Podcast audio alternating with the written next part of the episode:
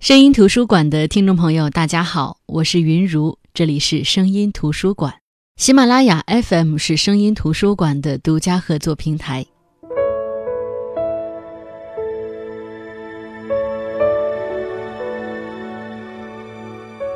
房思琪的《初恋乐园》这本书，在二零一七年还是比较火的。名字听上去有点粉红色泡泡的感觉，是梦幻的、美好的。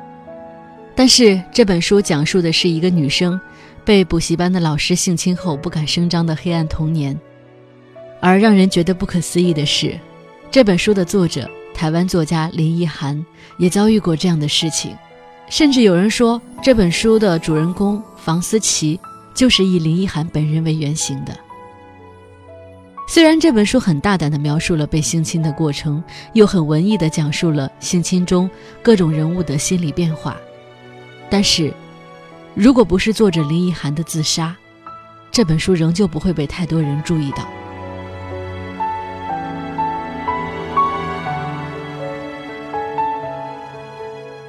在房思琪的《初恋乐园》这本书里，房思琪和刘依婷是邻居，两个小女孩同岁，住在台湾高雄同一栋大厦的同一层，他们一起上下学，不光是彼此的玩伴。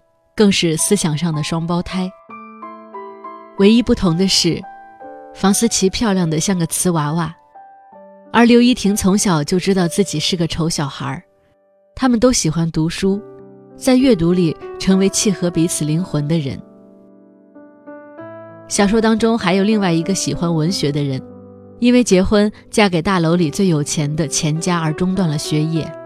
很多时候，思琪和怡婷。就待在这个叫做伊文的姐姐家里，听她讲文学，听她教他们阅读。虽然很多人都看出了伊文这个人在这本书里是意有所指的，是有一定意义的人物，但是声音图书馆本期的分享不会在这个人物上过多的琢磨，我们还是把重点放在房思琪所遭遇的一切上。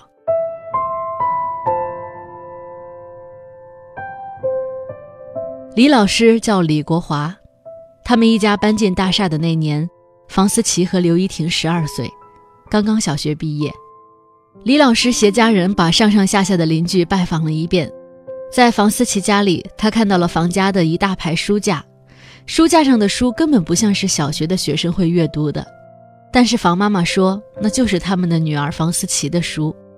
而同样的，在刘家，李老师也看到了这样的书架。两个孩子在十几岁的时候，因为阅读，他们比同龄人思想上成熟很多。他们期待被当成大人，但未成年就是未成年，哪怕他们懂海明威、懂茨威格，他们也只是小孩子，很多事情还很无措。他们小学毕业，已经知道开始防备男生，但是眼前的李老师完全已经超过了需要防守的界限。可就是这样一个五十多岁的老师，他是诱奸强暴女学生的犯罪者。在讲台上，他是备受尊敬的国文名师，风度翩翩，幽默风趣，学生们都很喜欢他。这些学生下课了会排起长队，黏着他问问题。女学生仰慕他，递给他的粉红色情书足足有一箱子之多。每次骗新的女学生回家。都会先在他们面前炫耀他那一箱粉红色的情书，仿佛在告诉这些女学生：“我选择强奸你，实则是你的荣幸。”李国华看到房思琪的第一眼，就蠢蠢欲动，决定制造缜密的计划下手。而大楼里的邻居都对这个有一定知名度的老师很友好，对同一栋楼的邻居小女孩下手，会不会有后果？李国华想过这个问题，但让他决定走出这一步的是房思琪的自尊心。他觉得一个如此精致的小女孩是不会说出去的。这个小女孩的家教和教养极好，她知道什么是脏的。她的自尊心极强，而自尊心往往是一根伤人伤己的针。李国华是老师。看着两个如此喜欢文学的小姑娘，他的计划是，让房思琪和刘依婷一周交一篇作文给他，还不收课时费。故而两家的大人也非常乐于把两个小女孩送到李国华那里去补习作文。刚开始，他也确实是认真的在给他俩批阅作文，引经据典，幽默风趣。两个小女孩也觉得李老师是个不错的老师。后来有一次，他说两个人一起来补作文，大多是开玩笑、说话聊天的多，不如就一个人一天吧。就在房思琪单独交作文给李国华批阅的那一天，性侵事件发生了。李老师要把性器官塞进他嘴里，他挣扎着说：“我不会。”抗拒不过的时候，房思琪还在说对不起。后来在房思琪的日记里，他曾经问自己：“为什么不是我不要或者你不可以，而是我不会和对不起？”因为那种感觉像是一种做题不懂的愧疚感，学不会还要为此道歉。那一年，房思琪十三岁。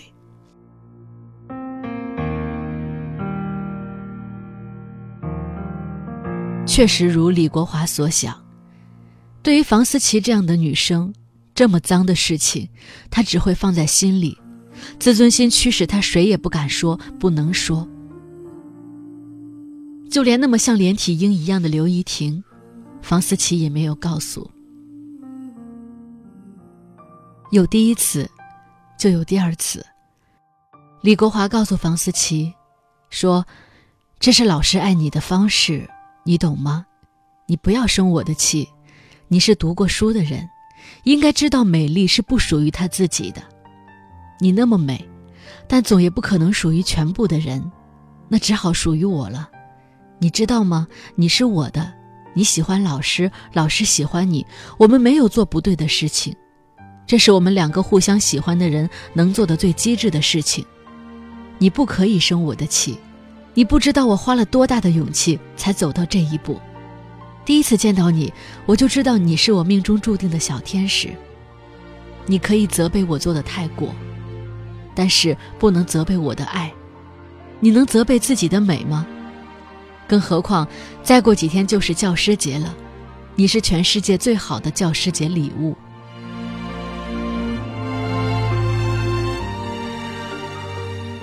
如果第一次是强暴，第二次是强暴，用这样强词夺理的关于爱的表达，就是在诱骗小女孩。房思琪曾经故作轻松的问妈妈：“我们的家教好像什么都有，就是没有性教育。”当时妈妈诧异地说：“什么性教育？性教育是给那些需要性的人。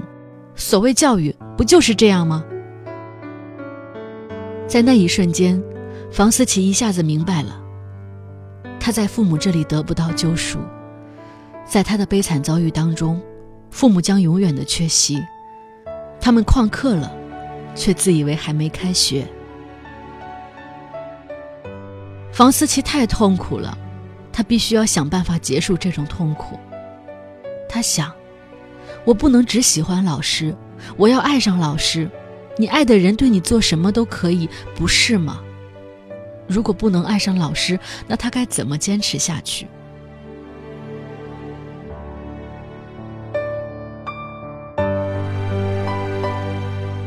好不容易忍到初中毕业，思琪和怡婷都考取到台北的女中。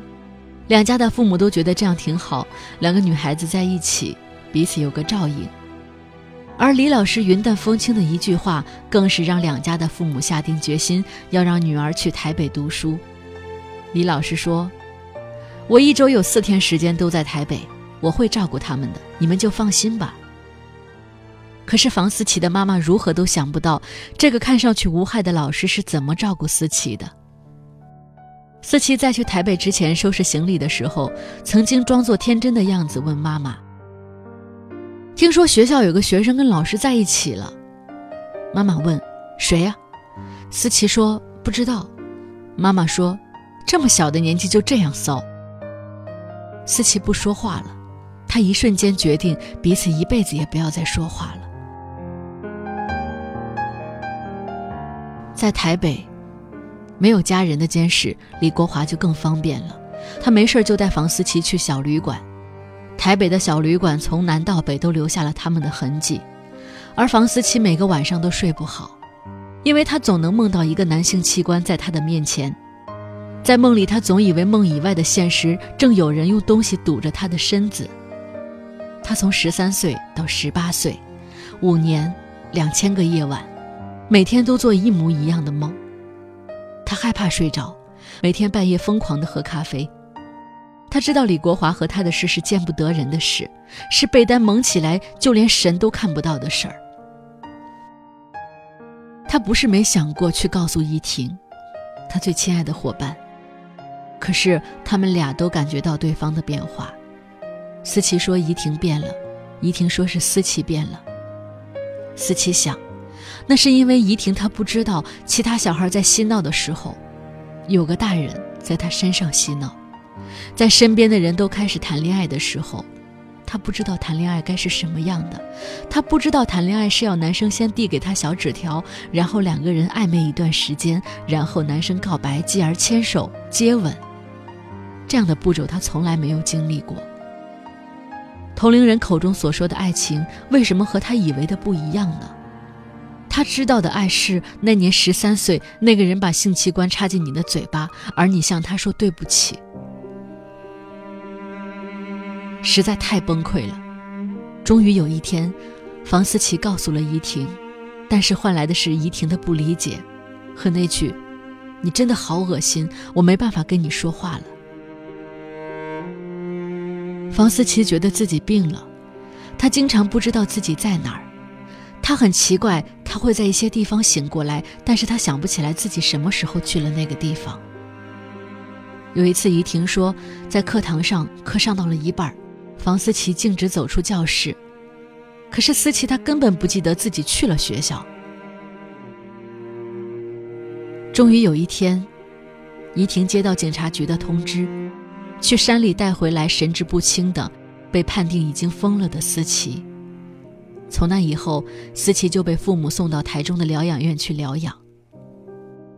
在整理思琪的东西的时候，怡婷看到了思琪这五年来的日记。那些痛苦的经历和如同自己挖自己心的自我剖析、怀疑和否定，那些思琪无法向外人诉说，而唯一告诉了他他却不能理解的事情，就像钝刀一样，一点一点地割着思琪的身体，割着怡婷的心。怡婷想：如果不是连我都嫌你脏，你还会疯吗？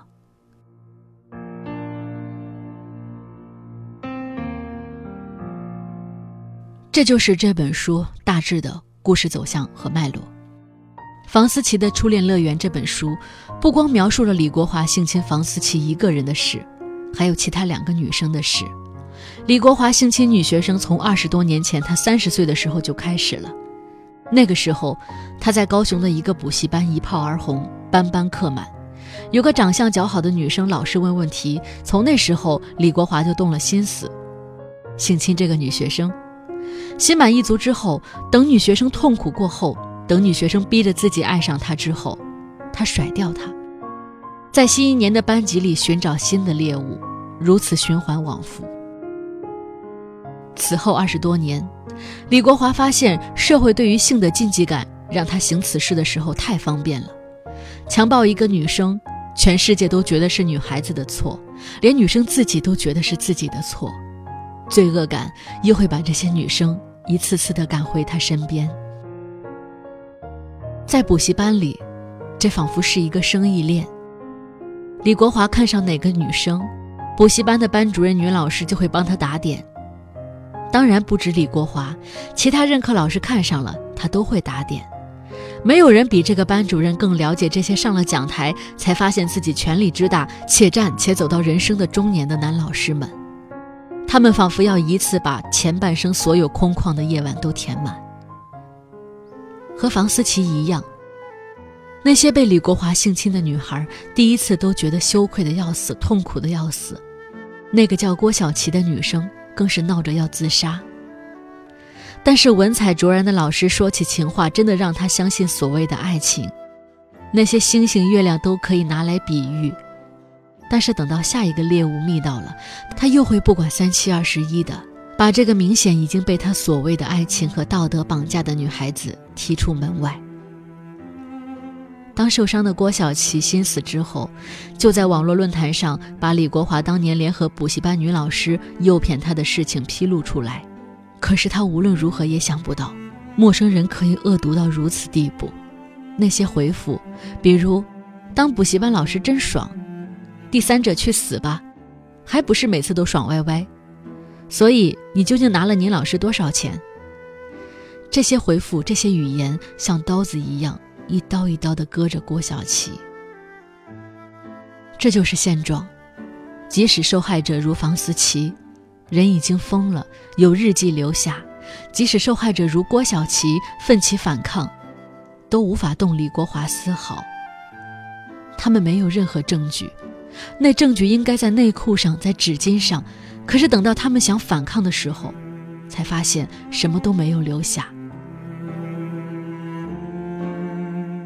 而没有证据，不仅不能让李国华伏法，更会让这些受害者遭到莫须有的名誉侵害。和所有的性侵文学不一样的是，作者林奕涵在这本书里用文学给性侵事件进行包装，对文学钟情的学生、教文学的老师，李国华总是用文学的力量去神化他和他强奸的这些女学生的关系。他拿那些几千年来中国文化当中的典故来说服房思琪，即便这典故用在那里并不合适。他标榜自己是学文学的人，他的爱是圣洁的，他需要的是知音。在每次性侵发生时，那些名著里的句子，或是缓解，或是加重房思琪的身体和精神负担，包括老师李国华所勾勒的关于爱的语境，他关于爱的一套说辞，让十三岁的房思琪觉得。自己不接受老师的爱，就是在犯错。身体侵犯本就是一种罪恶，更可怕的，还是用所谓的谆谆教诲来侵犯他的精神。他对房思琪说：“我在爱情里怀才不遇，幸好你出现了。”他对郭晓琪说：“都是你的错，你太美了。”是的。无论是房思琪还是郭晓琪，他们都有一个特点，就是长相很好。对于他们来说，长得好看是原罪吗？很多时候，房思琪特别想跟怡婷一样，至少人们称赞怡婷聪明的时候，大家都知道那是纯粹的。长成房思琪这样，便没有人能真的看到她。如果不是长得好看，为什么李国华在房思琪和刘依婷之间偏偏选择了她？可是长得好看是他的错吗？作者林一涵在自杀前曾说：“房思琪的初恋乐园这本书不是一本控诉之书。”其实，我觉得这就是一本控诉的书。虽然他用了艺术化的表达，虽然他说，房思琪觉得如果自己也爱老师，是不是就不那么痛苦了？爱是林奕涵为房思琪找的理由，但是却不是林奕涵宽恕李国华的理由。林奕涵曾经说过，他在写下这些文字的时候，内心的厌恶是掩饰不住的。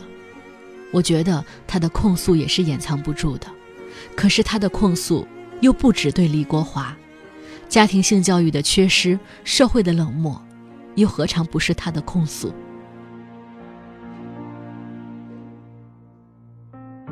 二零一七年四月十九号，房思琪的《初恋乐园》这本书的作者林奕涵针对这本书接受了采访。而八天之后，二十六岁的他就选择了自杀。我们才知道，其实房思琪所受的一切，都曾经在林奕涵身上发生过。这本书写作的过程本身就是要把痛苦的回忆重新来过。林奕涵十六岁开始，因为被自己的补习老师性侵。整天生活在噩梦当中，看精神科医生，崩溃、幻听、自残，生活根本无法正常进行。接受采访的时候，他说过这样的一句话：“作为一个小说的写作者，这个故事它折磨、它摧毁了我的一生。我的精神科医师在认识我几年之后，他对我说：‘你是经过越战的人。’”然后又过了几年，他对我说：“你是经过集中营的人。”后来他又对我说：“你是经过了核爆的人。” Primo Levi 他说过一句话，他说：“集中营是人类历史上最大规模的屠杀。”但我要说不是，人类历史上最大规模的屠杀是房思琪式的襁褓。好的，这就是今天的声音图书馆，我是云如，我们下期再见。